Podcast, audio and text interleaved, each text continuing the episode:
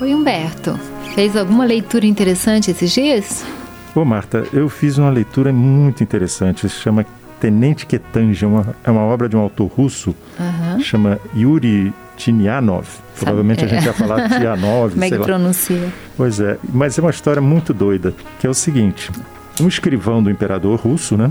Chega e vai fazer um documento, que é uma ordem do dia e tal, a ser assinada pelo imperador. E nessa ordem do dia vem a nomeação de alguns tenentes. Aham. Só que na hora dele escrever, ele em vez de escrever a nomeação para tenentes que tange a fulano, fulano, fulano, fulano, ele junta o nome e tira a preposição. Então ficou a nomeação para tenentes que tange fulano, fulano, fulano. Sei. Aí o que, que acontece? Dá um desentendido danado. Pois é, o comandante do pelotão, do batalhão, sobe correndo para o escrivão e para o assessor do imperador e diz assim: Olha, nós não temos esse tenente que tange. Aí o ajudante do imperador diz para ele o seguinte: Não, vamos fazer o seguinte, o imperador assinou, a gente não tem como voltar atrás. A partir de agora, esse tenente existe. E aí, Não vamos admitir que erramos.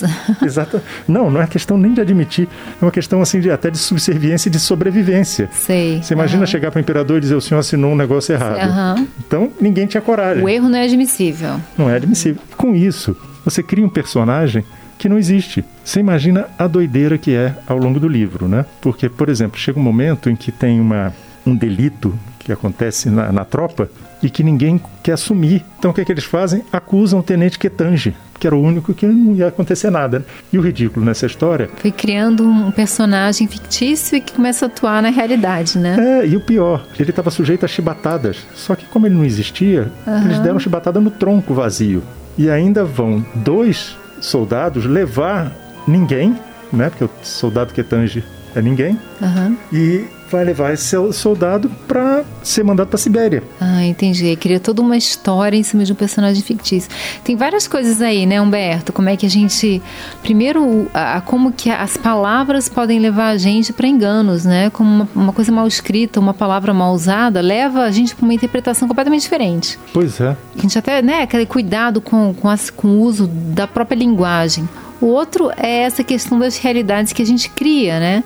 Como que a gente vive numa realidade que tem muito de ficção, né? Agora você imagina o nível de terror que existia para você ter um erro tão banal que E não podia ser poder. corrigido e você não corrige. Porque É, e- podia acabar custando a cabeça de alguém real. É, e- mas a gente pode pensar assim, às vezes tem ficções, né, que sustentam a nossa vida, as relações, a sociedade. Então ninguém se atreve a desmanchar aquela ficção, às vezes nem percebe que é uma ficção, porque aquilo sustenta uma rede, né? Tem a questão do medo da autoridade no caso da história, mas tem também as coisas que acabam sendo funcionais, servindo, né?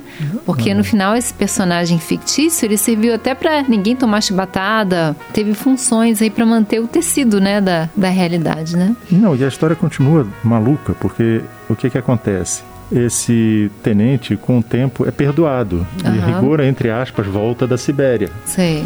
Só que, ao longo da carreira dele, ele começa a receber é, honrarias Aham. e, inclusive, promoções, porque tem um caso muito esquisito, que é o o imperador diz assim, não, mas esse oficial é muito bom, porque ele, além de trabalhar, ele não fica se mobilizando para me pressionar a nomeá-lo. Sim. Ele começou a agradar o imperador. Depois ficou agradando o, operador sem- o imperador sem fazer nada. Aham. Entendeu? Então ele acaba sendo promovido, promovido, promovido e chega a general. E o imperador um dia chega e fala assim: Olha, esse cara é muito bom, Quero conhecê-lo. quero conhecê-lo, porque você vê, ele nunca fez pressão e, e ganhou por mérito. Cenário padrão, né? Ganhou, e ganhou por mérito. Olha só, e ganhou por mérito Aham. as promoções. E aí, como é que você faz para apresentar o imperador a uma Aham. pessoa que não existe? Aí, num primeiro momento, é, o que, que eles inventam? Que ele está doente, né? O Óbvio, né? Você vai escapar por aí.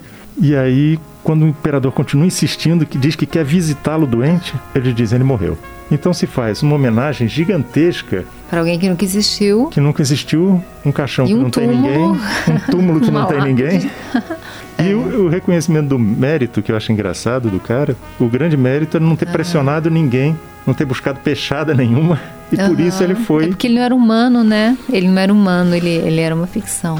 Não, você vê que, que Então ele não situação. incomodava. É, a literatura traz, às vezes, essas alegorias, né? Que servem para a gente pensar também como é que, na nossa realidade, podem ter esses quetanges, né? Essas ficções que a gente sustenta e que são criadas por... Ou pelo acaso ou pela, pela necessidade, né?